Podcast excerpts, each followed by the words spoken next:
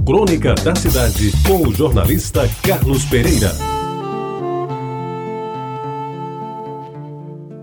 Amigos ouvintes da Rádio Tabajara, uma das poucas decepções que tive como estudante do Liceu Paraibano foi na hora de fazer o primeiro exame médico biométrico. Aprovado com dificuldade no terrível exame de admissão, que era um verdadeiro vestibular naquela época, antes de começar o ano letivo, me submeti aos obrigatórios exames para verificar o estado de saúde e, principalmente, para saber se podia ou não frequentar as aulas de ginástica. De manhã, bem cedinho, enfrentando uma fila de dezenas de adolescentes como eu, tive de tirar a roupa, desfilar de cueca samba canção, aquela branca de brim com botões, que ainda meu tempo sabe a que eu me refiro, e ficar morrendo de vergonha ao descobrir os ossos do peito salientes em consequência da asma infantil. No começo até que não foi tão humilhante. O médico do liceu, Dr. Giacomo Zácara, de saudosa memória, me auscultou, mandou eu dizer 33, bateu nos meus joelhos com aquele característico martelinho de borracha e perguntou se eu tinha tido alguma doença infecto-contagiosa, como tuberculose ou sífilis, por exemplo, males que naquele tempo ainda matavam muita gente.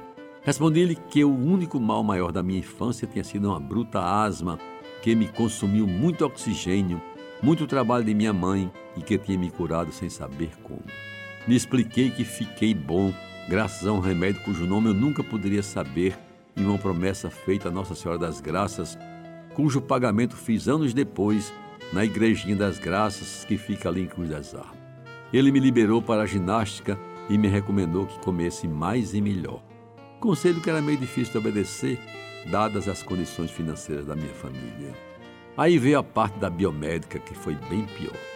Aí foi a vez de Veloso, Velozão, que era responsável pelo exame.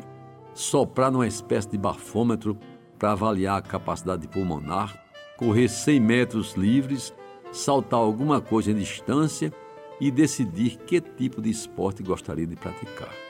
Eram os eventos que constituíam aquele exame cujos resultados eram convenientemente anotados numa ficha que iria me acompanhar durante toda a vida escolar.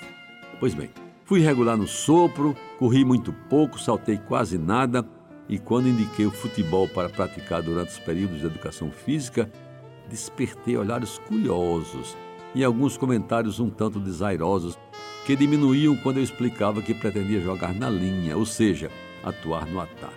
Aí vinha o epíteto maldoso. Vai jogar no ataque? Pois se fizer um gol na vida vai ser impedimento.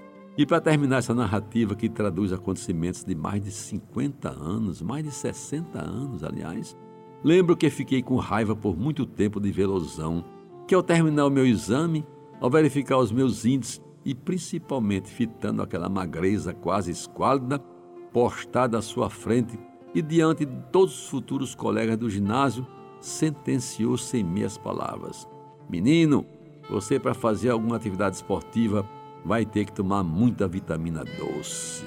Meus amigos, eu nunca soube bem que tipo de vitamina era essa, mas devo dizer que há bastante tempo. Não sei o que é uma gripe, pois diariamente adiciono ao meu café da manhã um grama de vitamina C, do que, aliás, faço muito bem. Você ouviu Crônica da Cidade com o jornalista Carlos Pereira.